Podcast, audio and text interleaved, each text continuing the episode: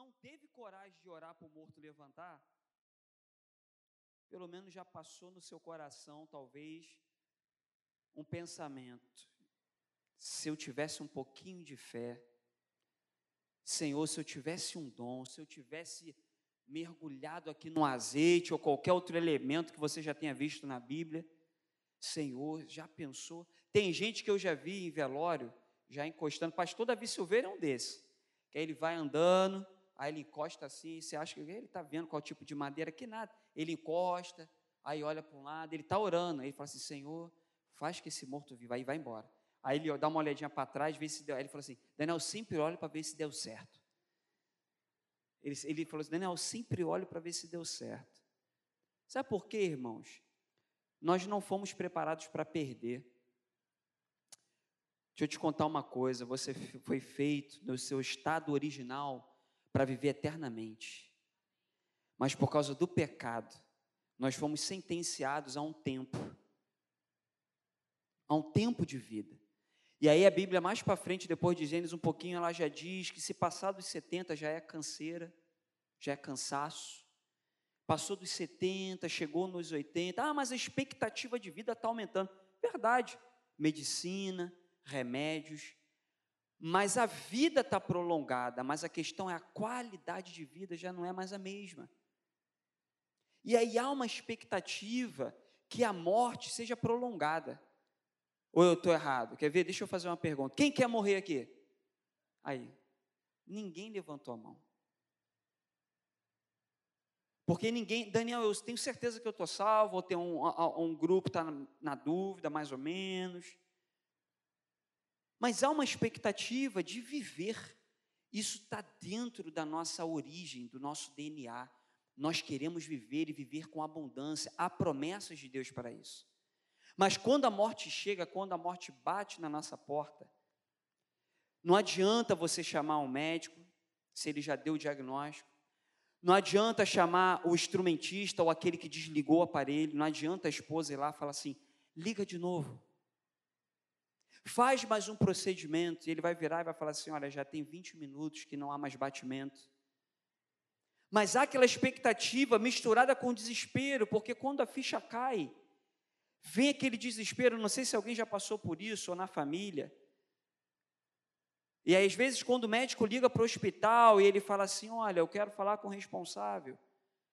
Por favor, eu gostaria que vocês trouxessem o documento para o hospital. Ah, Daniel, dia das mães, o assunto começou. Mas eu quero falar sobre ressurreição. Não tem como eu falar sobre ressurreição. Não tem como nós não refletirmos sobre um sermão falando sobre ser ressuscitado, se nós não entrarmos no assunto que antecede a ressurreição, que é a morte. E a todos nós já foi sentenciado à morte. A única coisa, dizem que a única coisa que o ser humano sabe depois que ele nasce é que ele vai morrer um dia. A não ser que a nossa geração faça parte da geração que vai viver o arrebatamento. E aí você não vai ver uma morte de corpo, de batimento cardíaco, mas na verdade nossos corpos vão ser glorificados e a expectativa é tão grande. A expectativa é tão grande, o pastor Anselmo até chegou a falar um pouco sobre isso. E na verdade, não era o Zaqueu que estava com a expectativa somente de ver Jesus, mas a expectativa também era ao contrário, era Jesus que estava cheio de expectativa e Jesus se antecipa e fala: Zaqueu, desce. E essa expectativa, ela se encontra no arrebatamento. Porque não vai ser simplesmente a igreja de Nova Iguaçu, a igreja da Praça Seca, ou a igreja da Inglaterra, ou a igreja dos Estados Unidos, que vai ouvir o som do arrebatamento, e aí nós vamos ter os nossos corpos transladados, e aí nós vamos ter que chegar nas mansões celestiais e ficar aguardando. E aí um anjo, já pensou, pastor Ablarmin, um anjo chega nos céus, e aí vê toda aquela multidão e fala assim: olha, vocês vão aguardar, porque em algum determinado momento Jesus vai aparecer para vocês, tá bom? E aí nós vamos ficar ali esperando, esperando, esperando, esperando. É isso que a Bíblia diz? Sabe o que a Bíblia diz, irmãos? A Bíblia me diz que quando soar as trombetas, o próprio Senhor Jesus vai aparecer nos céus e os nossos corpos vão ser transformados. Ele vai encontrar com a noiva nos ares.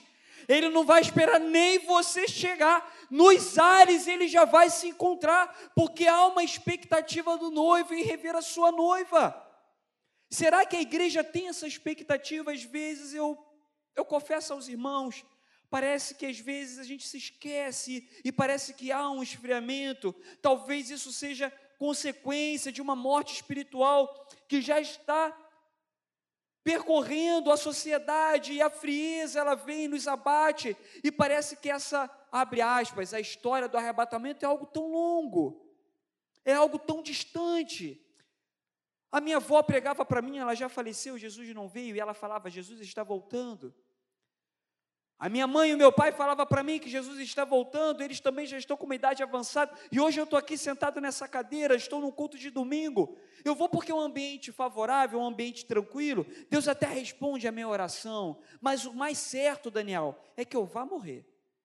E aí, quando eu vou ter esse encontro, eu não sei. Mas será que você tem expectativa que nos ares, a qualquer momento, num piscar de olhos, o Senhor Jesus ele pode aparecer, pode aparecer para você? Agora, se isso não acontecer, se de fato, Daniel, eu morrer, eu tiver uma circunstância natural da vida, a história da humanidade ela é repleta de fatos, de ressurreição. Uma amiga da minha avó, já falecida, minha avó é falecida, amiga dela também, ela participou de uma cerimônia fúnebre, aonde no meio do velório o morto se levantou, ele se assentou e ele vomitou. E ele vomitou um líquido vermelho, vinho e pedaços de pão. O velório foi numa segunda-feira. Ele tinha falecido no domingo de manhã. Você sabe o que foi aquilo que ele colocou para fora? A ceia. Ele levantou, colocou para fora. Eu cresci ouvindo isso da boca da pessoa que estava no velório. Irmã Carmen, falecida, uma irmã de oração. Igreja de São Cristóvão, primeira igreja Assembleia de Deus de São Cristóvão. Só isso para mim já estava suficiente. Mas o morto, ele falou algo ele falou: Para onde eu vou, eu não posso levar. E voltou e morreu. E morreu. Morreu, já estava morto. Eu cresci ouvindo isso. Só quem tem o poder, ah, Daniel, mas aí o, o, o elemento físico, o, eu não vou criar teologia sobre isso, não, não é nem a minha pretensão. A mensagem não está nem direcionada para isso, mas eu quero chamar a sua atenção nessa noite para algo que o Senhor Jesus vai falar ao teu coração, de forma individual, e vai falar de forma coletiva com a igreja. Nós estamos aqui com um propósito muito bem definido, que é o ID. E nós temos uma missão, que é pregar o Evangelho. E nós temos um alvo, que é sermos salvos e morarmos com Jesus nas mansões celestiais. Aí sim nós vamos viver eternamente. Aí sim nosso estado original vai estar completo, que é viver com o Pai, aquilo que estava prometido desde o Éden. Ressurreição espiritual. E aí eu quero pedir para você abrir a sua Bíblia. No livro do Evangelho de João, capítulo 11.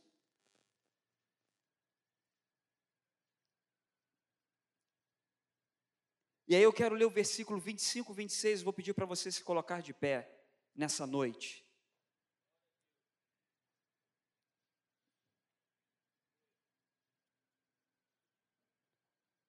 Novo Testamento, Evangelho de São João, no capítulo 11. A partir do verso 25 e 26, tem um texto muito interessante da parte do Senhor que eu quero compartilhar com os irmãos. O verso 25 diz assim: Disse-lhe Jesus: Eu sou a ressurreição e a vida. Quem crê em mim, ainda que morra, viverá. E todo aquele que vive e crê em mim não morrerá eternamente. Crês nisso? E aí tem uma pergunta que foi feita para aquela população daquela época, mas essa pergunta ela ecoa até os dias de hoje. E eu quero fazer essa pergunta de novo para você. Você crê nisso? Então pode tomar o seu assento. Ressurreição espiritual, ressurreição no Aurélio diz ato de tornar a viver, ou aquele que ressuscita, ou aquele que torna a ter vida. E é muito bonito você ler isso no dicionário. Tecnicamente, ressurreição é um ato de tornar a viver. Ressurreição, voltar a viver, viver novamente, é muito bonito. Pergunta que eu faço para a igreja nessa noite: alguém aqui nessa noite por si só, tem poder de ressuscitar alguém? A não ser que você esteja cheio do Espírito Santo e que haja um propósito da parte de Deus usando a sua vida, até porque Jesus, quando ele passava por Jerusalém, existia um cemitério em Jerusalém, e com certeza Jesus passou na frente daquele cemitério várias vezes. E na Bíblia não tem relato. Jesus passando mais uma vez, todos aqueles que estavam mortos, assim que ele passou, saíram andando. Existe um propósito muito específico para a atuação da parte de Deus para a ressurreição.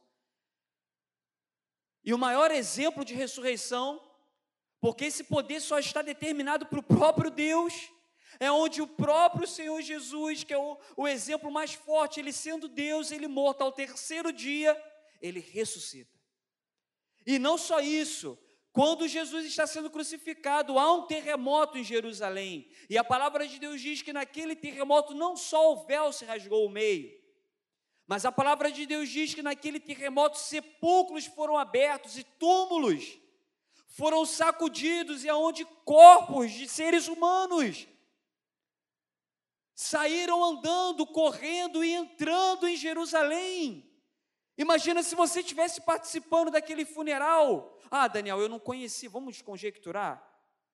Eu não era da família de Jesus, também não era curioso, muito menos gostava dos judeus. Mas tinha um parente meu ali em Jerusalém, até porque tinham outras pessoas sendo sacrificadas. Acompanhando Jesus, tinham dois homens ali, um na direita e um na esquerda. Quem sabe tinham parentes ali, até mesmo daqueles homens que estavam sendo crucificados.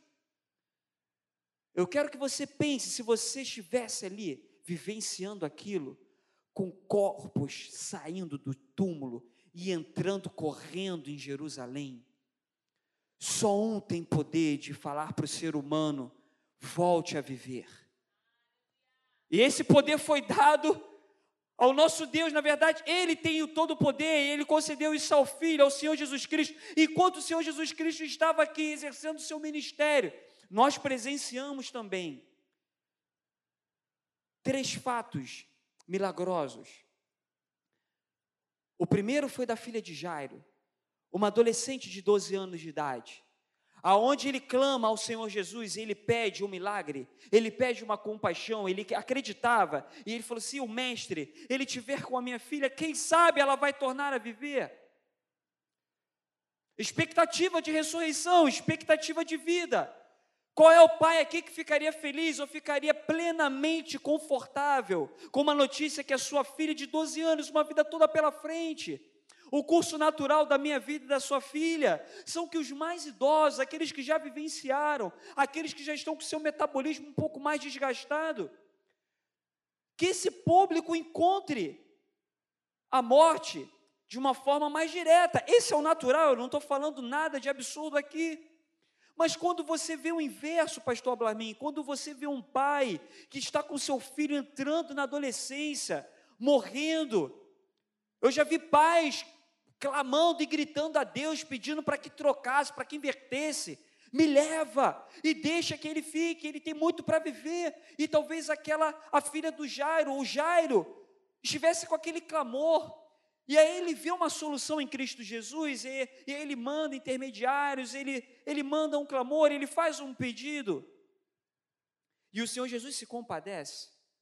E aí ele tem uma sensibilidade, porque a palavra de Deus diz que Jesus afasta os curiosos.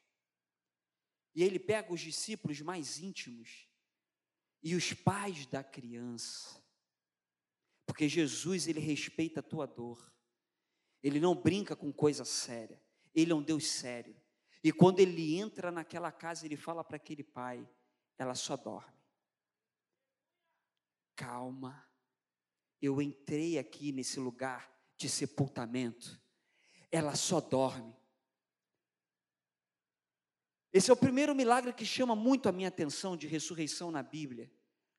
Aonde Jesus olha para uma menina de 12 anos, pastor Ablarmin, irmã Jussara, e penso eu, Daniel, lendo as escrituras do meu jeito, tentando conversar com o Senhor Jesus e tentando compreender o que estava acontecendo ali. E aí eu imagino Jesus olhando para aquela menina e falando assim: Ah, menina, se você soubesse eu com a tua idade o que, que eu estava fazendo com 12 anos. Ah, menina, se você soubesse que eu com 12 anos de idade eu estava pregando na sinagoga cheio do Espírito Santo.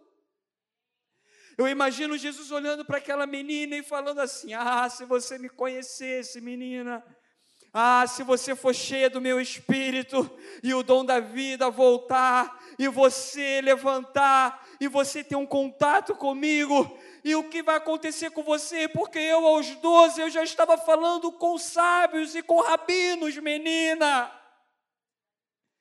E aí eu pensando, lendo as escrituras e conversando com Jesus, eu falando, Jesus, eu imagino que talvez tenha passado na sua mente ao olhar para aquela menina e Jesus ele vai e ele profere uma palavra, ele fala: "Levanta, menina". E aquela menina ela só não tem um ato de ressurreição, mas ela tem um contato com o próprio dom da vida. E aí eu fico pensando como que foi o futuro dessa menina conversando, Luciana, com seus amigos, falando assim: "Ah, vocês não sabem da minha história porque eu estava morta" mas eu encontrei com um que também teve a minha idade, eu encontrei com um mestre que também teve 12 anos, e ele com os 12 ele pregava, e ele olhou para mim, e ele falou: "Menina, torna a ter vida", e hoje eu estou aqui, ó, falando dele. Mas como se isso já não fosse suficiente, as escrituras me propõem um outro milagre de ressurreição. E esse milagre de ressurreição foi muito bem pregado para uma pessoa que eu gosto muito, eu tenho aprendido a amar em pouquíssimo tempo. E essa pessoa, esse irmão, ele é um pastor. E ele tem um nome sugênere, que é de Deus. E o nome dele é Ablarmin. Vocês sabem quem é essa pessoa? Já? Já conseguiram entender? Pastor Ablarmin pregou cheio de graça, cheio de, cheio de unção, sobre esse, esse segundo milagre da ressurreição, que foi do, do, do filho da viúva de Naim. Jesus passou por ali. Vinha um cortejo de morte, um cortejo da vida. Pessoas seguindo Jesus e pessoas seguindo a própria viúva de Naim. E aí eu fico imaginando, me permita pensar, irmãos, porque quando eu leio a Bíblia, irmãos, eu falo, Senhor, me ajuda a mergulhar e tentar entender o que, que o Senhor estava querendo dizer nessas passagens, nessas sagradas escrituras. Aí, irmãos, eu naquele meu momento com Deus, aí o Senhor Jesus, uma vez olhando e lendo essa palavra, o Senhor Jesus falou assim: Daniel, você não está entendendo. Ali era um filho único olhando para o outro, sendo que um estava vivo, que era filho único, o outro era um outro filho único que estava morto. E aí o Senhor Jesus falou comigo, Daniel, os papéis estavam invertidos, porque o natural era o filho da viúva estar vivo e ajudando a sua mãe que era viúva. E aí o Senhor falou comigo, Daniel, eu que estava sentenciado já desde a fundação do mundo pelos profetas, eu era o filho único que deveria morrer, Daniel. E aí, irmãos, vocês já, já conseguem compreender o que, que acontece? O Senhor Jesus, ele olha para aquele jovem morto, filho único, ele fala assim: Ah, jovem, daqui a alguns anos eu que sou filho único que vou morrer para que você tenha vida. E aí Jesus ele toca e fala assim: volta. E ele volta, ele é ressuscitado, irmãos. Sendo que anos depois, aquele mesmo filho único que ressuscitou o outro, ele morre eles invertem os papéis. Como que se não bastasse, nós temos um terceiro exemplo de ressurreição na Bíblia, que é de Lázaro. Lázaro ele tinha amigos e a Bíblia faz questão de falar sobre isso. Lázaro tinha amigos e esse grupo de amigos, ressentidos pela ausência de Lázaro, mas também conhecedores, amigos de Jesus, eles vão buscar a, a, a resposta, eles vão buscar a solução no quem tem dom da vida. Mas para eles, Jesus tinha demorado, e eles falam para Jesus: Ah, mestre, se tu tivesse chegado um pouquinho antes, quem sabe Lázaro não estaria mais morto. E aí a Bíblia diz, irmãos, a Bíblia, eu amo a Bíblia, porque a Bíblia não esconde nada e ela coloca ali o lado sentimental de Jesus. Você aceitou a um Jesus que ele se importa com você, que ele tem sentimentos, ele viveu o que você viveu. Quando você perdeu os seus entes queridos e você chorou e parecia que Jesus estava tão distante, ele falou assim: Não, eu não estou tão distante, porque eu sei que está passando no seu coração. Eu perdi um amigo muito próximo, eu chorei, as Escrituras narram isso. Mas tem muito mais, quando Jesus morre na cruz, ele não dá nenhuma palavra para José. As palavras que são proferidas, algumas poucas, são direcionadas a Maria. Por quê? Porque José não estava mais vivo, já tinha morrido, e ele não participa nem do funeral, nem do velório do seu filho. Jesus ele participou do funeral de José, ele participou da perda de um pai. Esse é um Jesus, irmãos, que veio aqui na terra e passou pelas mesmas circunstâncias de vida do que eu e você. E aí ele se importa com aqueles amigos, ele se importa com a perda de Lázaro e ele chora. E aí nós presenciamos um terceiro milagre da ressurreição. E colocado esses três pontos, eu queria compartilhar com vocês. Três pontos. Três coisas milagrosas que acontecem não por si só no ato da ressurreição, mas após a ressurreição. Após essas três ressurreições, algo muito especial acontece. E, e o próprio Jesus ele libera três ordenanças para as pessoas que estavam participando dessa ressurreição. E é sobre isso, é esse sermão dessa noite, de domingo, que eu quero navegar com vocês. Eu tenho certeza que Deus vai falar de uma forma mais profunda ao seu coração. Eu vou pedir ajuda aos meus irmãos aqui com o slide. Não mais mortos, mas agora essas três pessoas estão vivificadas pelo Espírito Santo de Deus. Você está vivificado pelo Espírito Santo de Deus. Porque nós tivemos um batismo ontem, sepultamento de pecados, não mais mortos para o mundo, mas eles desceram as águas e se tornaram novas criaturas em Cristo Jesus. Espiritualmente, eles foram vivificados pelo Espírito Santo de Deus. Você, quando aceitou Jesus, eu não sei se você aceitou Jesus há 10 anos, 15, 20, ah, Daniel já tem 40 anos, mas eu queria trazer a tua memória. Você pode se lembrar daquele momento? Aonde já não tinha mais nenhuma esperança, aonde você dormia e tinha um vazio que ninguém supria, mulheres não supriam, bebidas não supriam, amigos, familiares. Mas quando você levantou sua mão para Jesus, houve um preenchimento no seu ser, isso foi obra do Espírito Santo. Você foi vivificado, não mais mortos, mas vivificados pelo Espírito Santo de Deus. E nós vamos passar agora por um próximo slide. Essa é a primeira ordem que acontece. Você pode abrir a sua Bíblia em Marcos capítulo 5, versículo 43.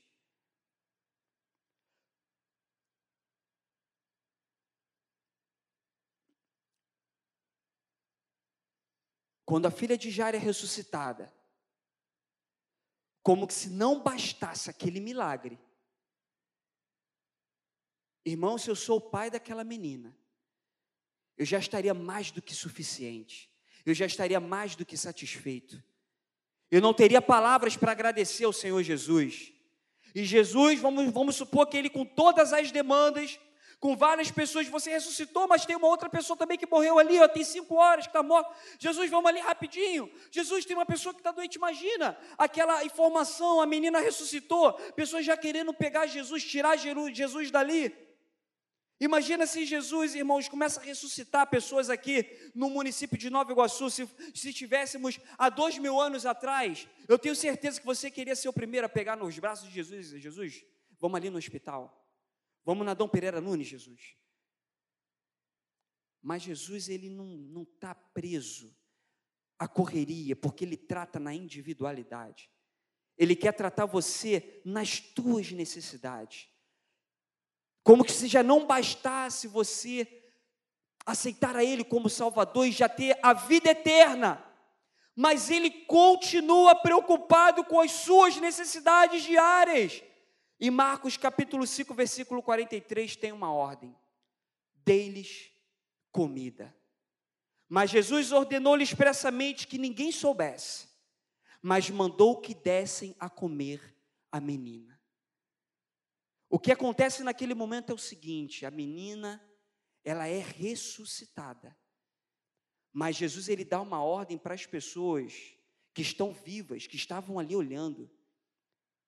O texto de Marcos não diz, e Jesus, ressuscitando a menina, pediu que ela se levantasse, fosse para a cozinha ligasse o fogão, ligasse a airfry, colocasse o micro-ondas em três minutos e preparasse a sua própria comida. Não é isso.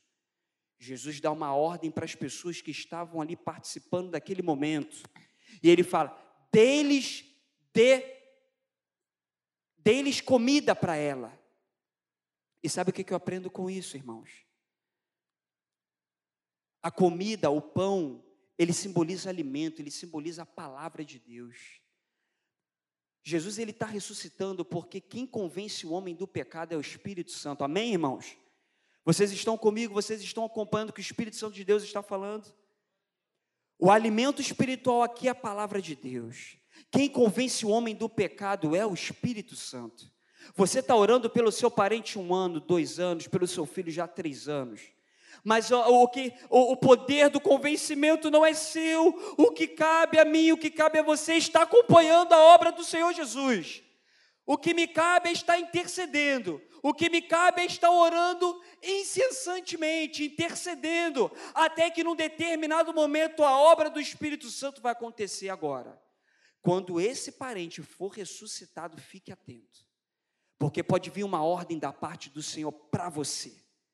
E ele pode chegar para você e falar assim: agora cuida dele, alimente ele, e aí eu preciso dar uma palavra para a igreja nesse momento, igreja, quando o Senhor Jesus começar por obra e intermédio do Espírito Santo trabalhar nos corações e pessoas virem até aqui à frente e começarem a levantarem as suas mãos e aceitarem Jesus como seu único suficiente Salvador, igreja, fique com seus ouvidos abertos, porque o próprio Jesus que ressuscitou o morto, ele vai falar com a igreja e vai falar assim: alimente agora eles, isso é papel da igreja igreja. É papel da igreja discipular, é papel da igreja vir com a estrutura da IBD, é papel da igreja vir com o discipulado, com ministrações e acompanhamentos diários desses novos irmãos na fé que foram vivificados pelo Espírito Santo de Deus. Cabe à igreja do Senhor, a noiva, acolhê-los em amor e em esperança. Cabe à igreja do Senhor ter paciência com esses novos na fé, irmãos. Às vezes nós criamos expectativas erradas, que as pessoas que vão levantar as mãos já vão estar assim, ó, rapidamente alimentadas. Que no dia seguinte da conversão já vão conhecer a Bíblia de Gênesis, Apocalipse. Não é assim, irmãos, eles são novos na fé. Você não vai dar um pão, irmãos, francês com queijo, presunto, para o teu filho recém-nascido. Você vai dar um leite materno, mas é necessário que você dê o leite. Depois ele vai comer uma papinha, tenha paciência para amassar aquela papinha. Talvez você mesmo nem queira mais comer aquela comida.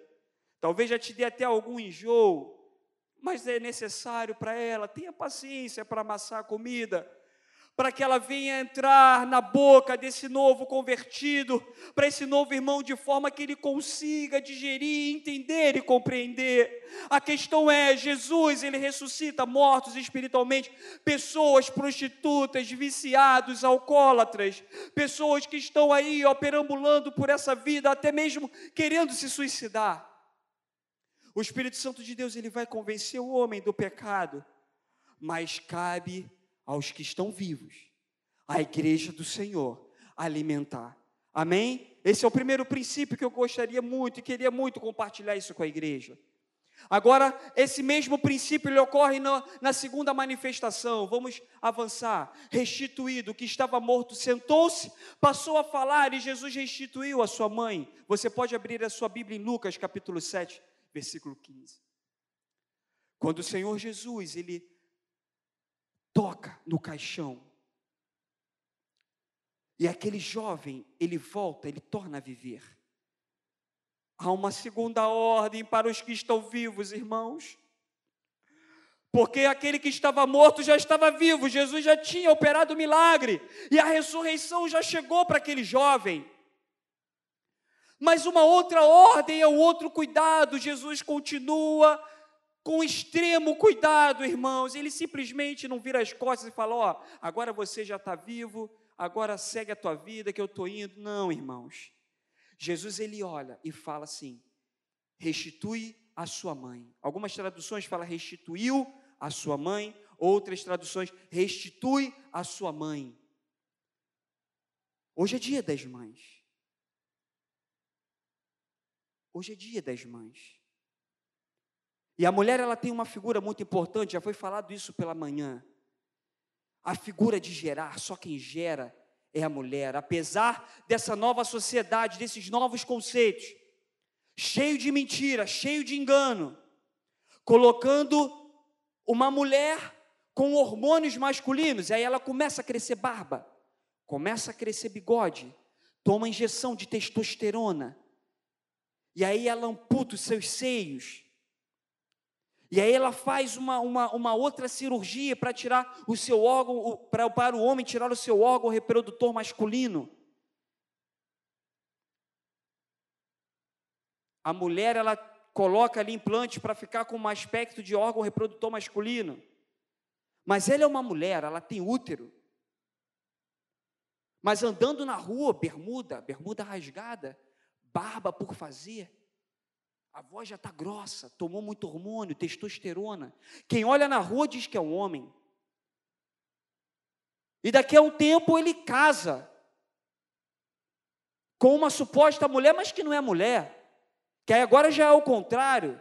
Já é um homem que botou silicone, colocou um implante de cabelo, colocou, permita-me a palavra, colocou glúteos, colocou próteses. E você olhando e você vê um homem e uma mulher, mas na verdade estão todos com seus papéis invertidos. É essa sociedade que nós estamos vivendo.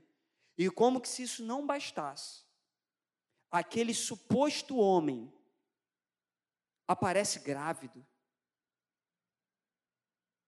É o que está falando na mídia nesses últimos meses. É a família moderna, não tem nada de modernidade aí. O que há aí é um engano, é Satanás trazendo confusão na mente do ser humano. Quem reproduz, quem gera, quem amamenta é a mulher. E o Senhor Jesus, a Bíblia, ela coloca a mulher como uma figura, como uma figura da igreja, como a noiva, e Jesus como noivo, como cabeça, como o Senhor que aguarda a sua noiva, e a igreja como esse simbolismo, ela acolhe aqui estamos nós, uns cuidando dos outros, enquanto eu estou pregando, enquanto esse sermão está sendo pregado. A igreja está viva, está tendo um culto do departamento infantil aqui ao lado, pastor Ablarmin. É a igreja produzindo vida, é a igreja gerando.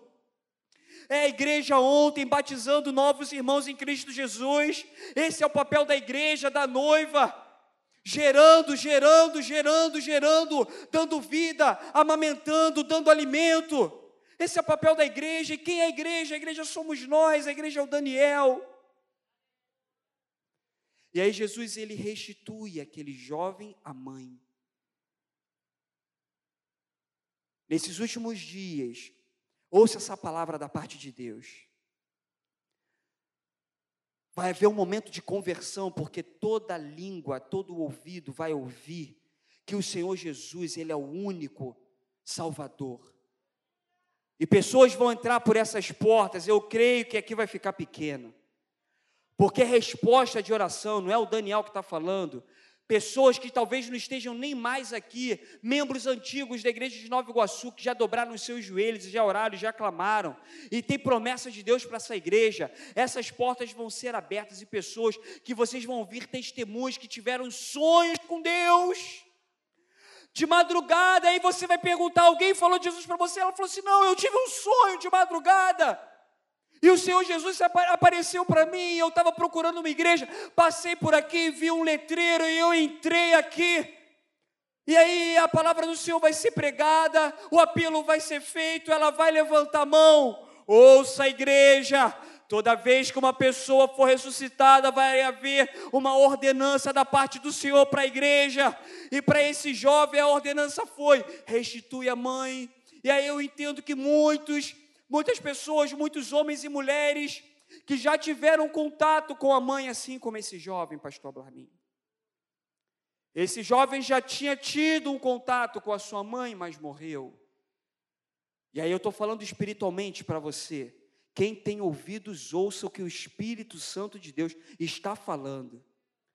Pessoas, homens e mulheres, já tiveram contato com a mãe, e a mãe aqui é a igreja, e morreram espiritualmente mas há uma segunda chance, porque nós estamos na graça, irmãos. Enquanto o Senhor Jesus não retornar para buscar a sua noiva, ainda há esperança para o ferido. E aí, aqui nessa passagem, Lucas capítulo 7, versículo 15, ele dá uma segunda chance para aquele jovem que outrora já tinha tido um contato com a sua mãe, mas estava morto. Igreja, esteja com seus olhos e seus ouvidos abertos porque pessoas que já passaram por aqui, que talvez hoje estejam desviadas, ainda há oportunidade delas serem ressuscitadas e elas vão entrar e o Senhor Jesus vai receber com seus braços abertos e ele vai falar para a igreja: recebe, acolhe, abraça, não julgue, ame, conforte, acolhe. Foi louvado nessa noite um hino tão especial que há esperança para o ferido. E aonde o rio passar, tudo vai se transformar. E eu creio, irmãos, ah, eu creio. Eu não sei se eu estou sozinho. Você pode levantar sua mão se você crê que pessoas que já aceitaram Jesus, mas por circunstâncias da vida, tristezas, irmãos, quantos desigrejados, pastor Ablarmin, Irmãos, eu li uma estatística sobre Nova Iguaçu: 33% dessa população se diz cristã. 33% se diz cristã, irmãos. Sendo que essa, essa, essa pesquisa é de 2010, antes da pandemia. Talvez esse número já esteja até maior, lá para casa de 40%. Por que então as igrejas de Nova Iguaçu não estão repletas de pessoas, irmãos? A estatística diz que mais 25% a 30% são católicos. Se a gente somar os dois grupos que acreditam em Jesus, já dá quase 60% da população. E aí, irmãos, esse número não está diferente da capital do Rio de Janeiro, não está diferente de Minas Gerais.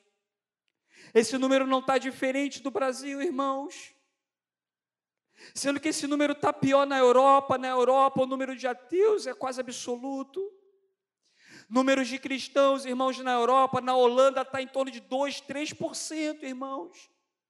Onde passou John Wesley, aonde passou Spurgeon, Alemanha, Martim Lutero.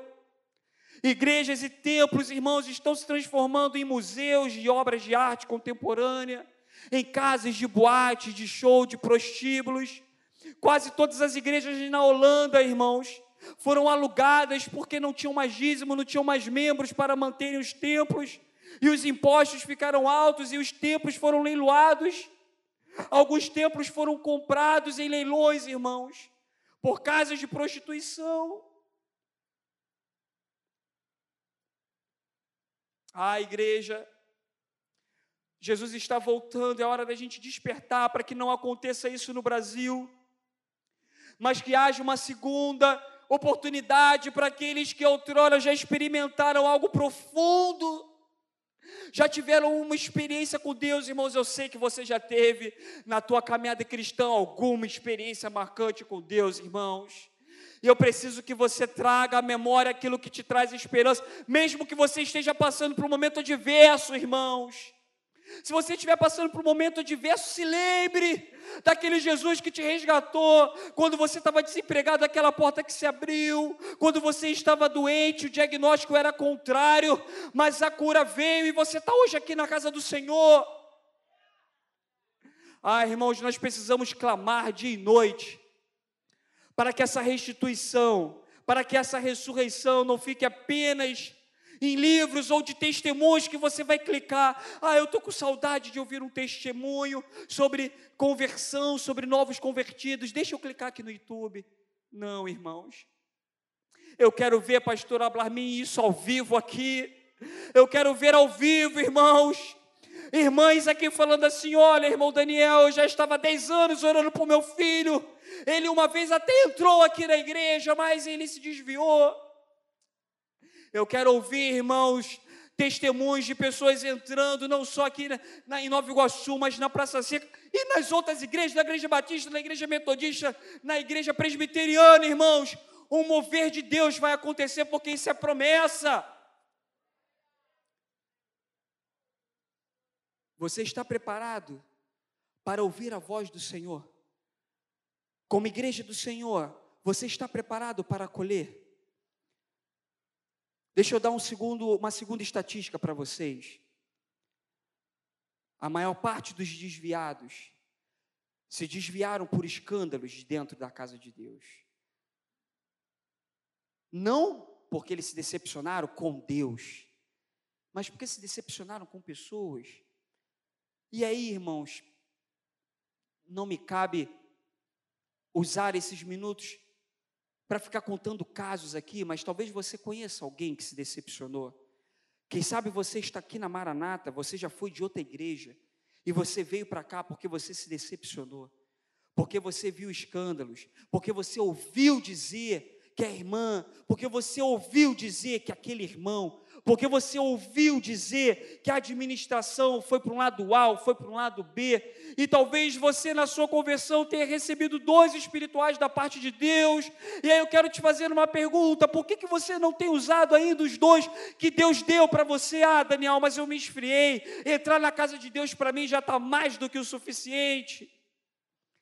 Entrar por esse templo aqui, Daniel, no culto de domingo, para mim já basta, Daniel. Eu não quero nem mais nada da parte de Deus. Ah, Daniel, você não sabe, só Deus sabe como é que está meu coração aqui. É porque eu gosto de ver o pastor Ablarmin, eu gosto da irmã Gilsara, pastor Fabiano canta maravilhosamente bem. E eu gosto de ver o pastor Fabiano cantar. Ah, Daniel, mas trabalhar na obra já me decepcionei. Participar de uma reunião de oração, Daniel, não quero. Porque na oração, geralmente as pessoas ficam contando o que o irmão está passando na pregação. Quem sabe por motivos um, dois, três e quatro.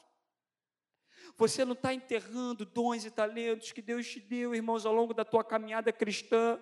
E é chegado o momento onde Deus, o Espírito Santo de Deus, está, está convertendo pessoas, mas o Espírito Santo de Deus está dando ordens para a igreja: cuida, alimenta, dê comida, dê pão. E isso se chama dons espirituais que são repartidos entre nós, irmãos. Quem sabe se antes de dar seis horas da tarde, ao me preparar e tomar o meu banho e preparar a minha roupa, irmãos, quem sabe se eu já começar uma simples oração e falar assim: Senhor, nesse dia de domingo eu não quero ir só para receber bênçãos da tua parte. Eu sei que o Senhor pode me abençoar, Deus. Eu sei que a cura pode vir, eu sei que o Senhor pode me dar bênçãos e, empregos, aumento de salário. Mas, Senhor, faltam 20 minutos para eu sair de casa e para o culto de domingo à noite. Senhor, quem que o Senhor vai me usar para abençoar? Será que tem alguém chorando? Será que tem algum visitante, Senhor, que está pensando em se suicidar? Será, Senhor Deus, que eu vou sentar do lado de uma pessoa naquele banco simples de madeira e quando eu olhar para o lado, Senhor, o teu espírito vai me direcionar algo para falar? Ah, Senhor, mas eu tenho vergonha. E aí o Espírito Santo de Deus vai te falar assim: só dê um sorriso para ele. Só dê um sorriso para ela. Quem sabe, irmãos, se mudarmos os nossos pensamentos e sairmos da nossa casa com expectativa de cuidar, todos nós aqui sairíamos cuidados, irmãos, amém? Se todos nós tivéssemos saído, e aí eu me incluo nisso. Quem sabe, irmãos, ao longo da minha caminhada cristã, se todo culto eu tivesse saído pensando, Senhor, será que o Senhor vai me usar para falar com alguém, Senhor? Quem sabe se todos nós estivéssemos saídos das nossas casas nessa noite, quem sabe, irmãos, ao sairmos daqui, todos nós estaríamos de alguma forma saído com alguma bênção, ou no mínimo com uma palavra de incentivo, irmãos. Eu tenho certeza que os nossos cultos seriam um pouquinho mais diferentes. Daniel, mas por que você está falando isso? Foi a palavra que o Senhor colocou no meu coração. O Espírito Santo de Deus está falando assim: ah, Daniel, o tempo é tão curto. Daniel, o tempo é tão curto. Daniel, eu tenho pressa. Pessoas estão morrendo, Daniel, pessoas estão morrendo. E aí eu falo, Senhor, o que, que eu posso fazer? E aí o Senhor fala, você pode fazer de forma individual no seu trabalho. Você pode fazer de forma individual, Daniel, cumprimentando o irmão na igreja. Você pode fazer, Daniel, na rua, no ponto de ônibus, e você pode fazer de forma coletiva, como nós estamos aqui, preparando os irmãos trabalhando na recepção, na cantina. Alguns irmãos não estão aqui, talvez eles até quisessem estar aqui ouvindo a palavra, mas estão ali cuidando dos nossos filhos, irmãos. É sobre se doar, é sobre entender o seu propósito de vida. E aí nós temos uma terceira passagem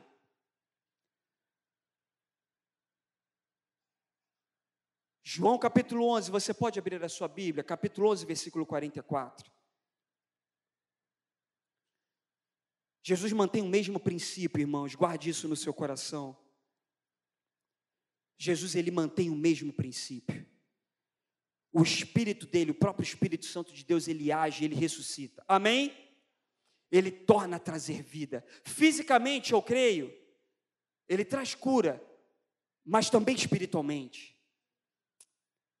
Depois que o Espírito Santo de Deus ele começa a agir, irmãos, o mesmo princípio é adotado.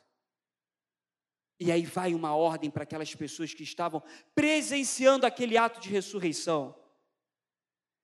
E aí, João capítulo 11, versículo 44. E aí eu quero ler com vocês. No versículo 44 diz assim: Saiu aquele que estivera morto tendo os pés e as mãos ligados com ataduras, e o rosto envolto num. Então lhes ordenou novamente o mesmo princípio. Uma ordem, pastor Blamin, para quem estava vivo acompanhando o ato de ressurreição. Lhes ordenou, qual foi a ordem? Desatai e deixai ir. E aí eu coloquei esse último top como tirem as faixas. Sabe o que, que eu entendo, irmãos? Depois que pessoas são ressuscitadas por obra do Espírito Santo de Deus, elas ainda continuam com dificuldade de caminhar. Você não entendeu o que eu disse? Vocês não entenderam. Ou vocês entenderam? Eu entendo que depois que Jesus ele opera na vida de algumas pessoas, elas ainda continuam com dificuldades de caminhar. Elas já estão ressuscitadas, elas tiveram um encontro com o Senhor Jesus, mas ainda falta um processo ao longo da caminhada. E aí eu posso listar alguns, às vezes é um vício, ela está vindo aqui na IBD, pastor Blarmin.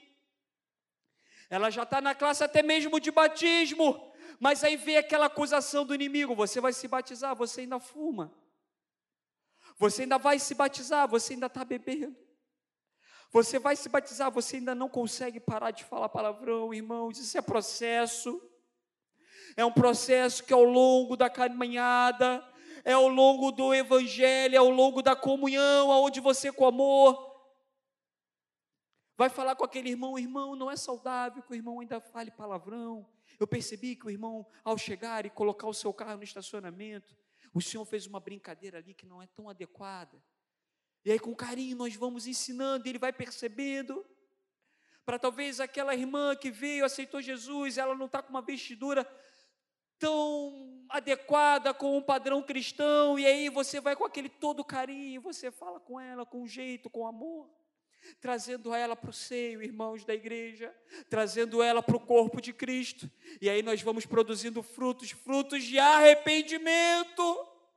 Isso é obra do Espírito Santo de Deus. Mas aí você, ah, mas ele não aceitou Jesus, ele não foi lá na frente, por que, que ele está com dificuldade? Irmãos, nem todos que aceitam Jesus já saem correndo a passos largos. Tem pessoas que no processo da caminhada vão ter as suas ataduras tiradas, talvez daqui a três anos, irmãos. Talvez daqui a quatro anos. Mas a ordenança, ela está posta para a igreja. Tirem as faixas. E aí, irmãos, são faixas que talvez fazem os pés tropeçarem. Algumas pessoas se convertem e com um mês já está falando em línguas. Algumas pessoas se convertem e Deus abençoa e as finanças são abundantes naquela casa e ela está próspera. Amém? Tem pessoas que estão cinco anos pedindo, eu não sei. Tem pessoas, pastor Blarmin, que daqui ali ela já dá um pulo de três metros mas às vezes algumas ainda estão com os pés atados, ainda com algumas dificuldades, irmãos, marcas da vida, consequências da vida, traumas da vida, pessoas que entram aqui e passam a noite e o culto chorando e você não consegue entender. Mas se você sair com o direcionamento da sua casa, se você sair com o direcionamento entendendo que você é igreja, e aí você vai entrar com seus olhares espirituais abertos e compreendendo, quem sabe, irmãos, você vai ajudar. E pessoas vão começar a ter as suas faixas tiradas. Não se surpreenda, porque por trás daquela faixa pode ter uma ferida aberta, irmão. Pode ter uma ferida que às vezes não esteja nem cheirando tão bem mas esteja preparado, não é pelos teus méritos, não é pelo teu braço, é o Espírito Santo de Deus que vai atuar naquela vida. E aí você vai olhar, você vai falar assim: Senhor, por que, que o Senhor me colocou do lado dessa pessoa? Eu, se eu soubesse que era tanto problema, eu nem estaria do lado. Chega a cheirar mal. Vocês estão entendendo o que o Espírito Santo de Deus está falando? Eu estou dizendo numa, num contexto espiritual, irmãos. E aí você, meu Deus, eu estou com tanto problema dentro de casa, e essa irmã está precisando de um acompanhamento tão próximo, não tenha medo. Ouça a voz do Espírito Santo de Deus que diz: tire a faixa, a obra é Ele que vai fazer. E aí você vai falar para essa pessoa: eu sei que você não consegue, deixa eu te ajudar. E aí você vai tirando, e ela vai falar assim: mas está doendo, não tem problema, eu vou te ajudar, eu vou colocar uma pomada, eu vou colocar uma água aqui para você. E aí você vai tirando e vai cuidando daquela ferida, mas lembre-se, não é pelo teu braço, é simplesmente porque você obedeceu a um princípio que foi um princípio de ordenança, e pelo fato de você ser obediente à voz do Espírito Santo de Deus, o Espírito Santo de Deus vai te conduzir e você vai ser participante do milagre. Porque nesses três casos as pessoas foram participantes do milagre. Se coloque de pé nessa noite. Eu quero convidar você a ser participante do milagre. Daniel, mas eu não tenho poder de ressuscitar. Você está certo. Eu não tenho poder de encostar Daniel ali num caixão e alguém sair levantando. Você está certo. Eu não tenho poder de, levar, de, fazer um túmulo rolar a pedra, Daniel. E uma pessoa que já estava morta ali, cheia de ferida, de doença, aquela ferida curada da noite para o dia. Você está certo.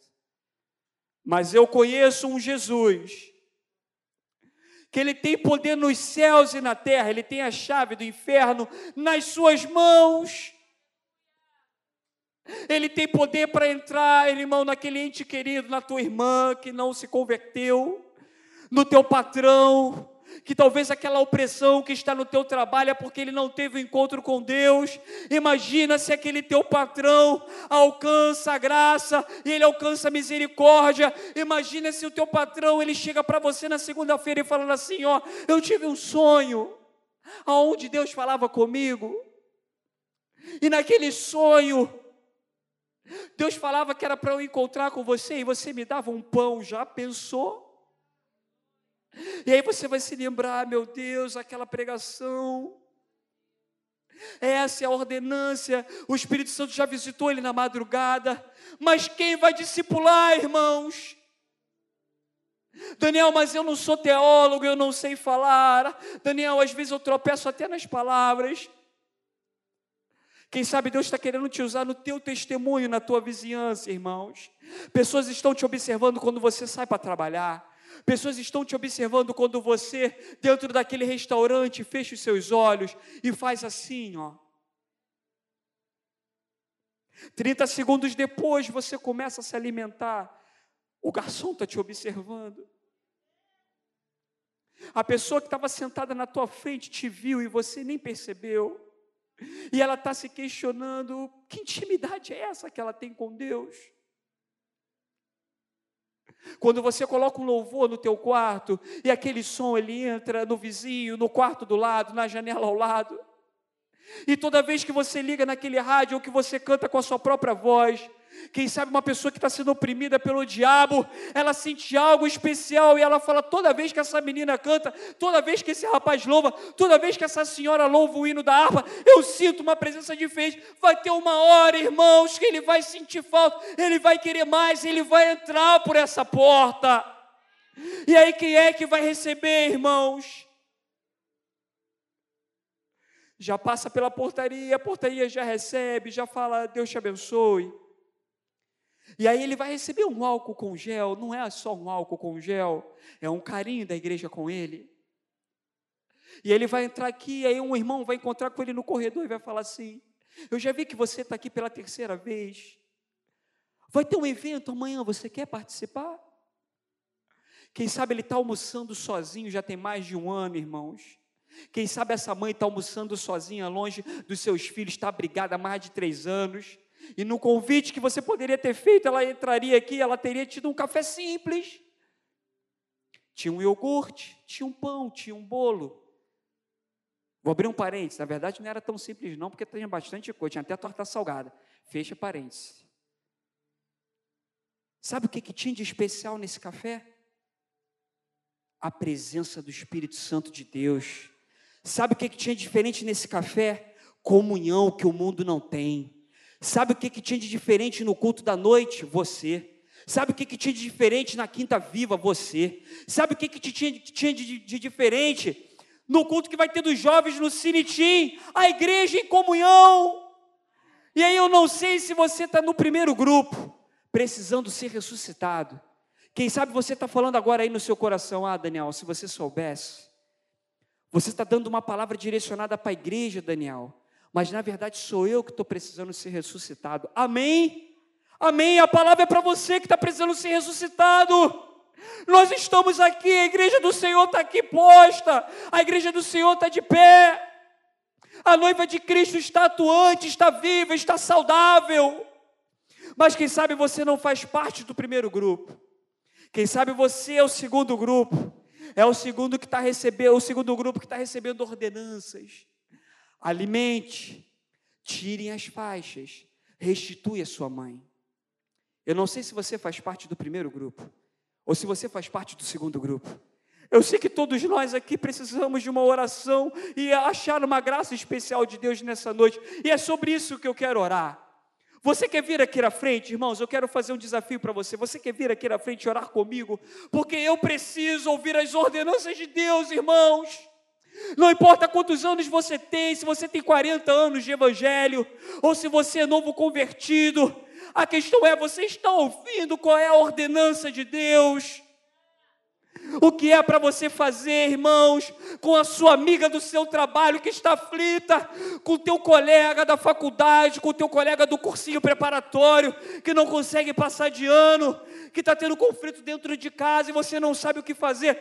Irmãos, é sobre isso que eu quero orar para que Deus abra os seus ouvidos espirituais.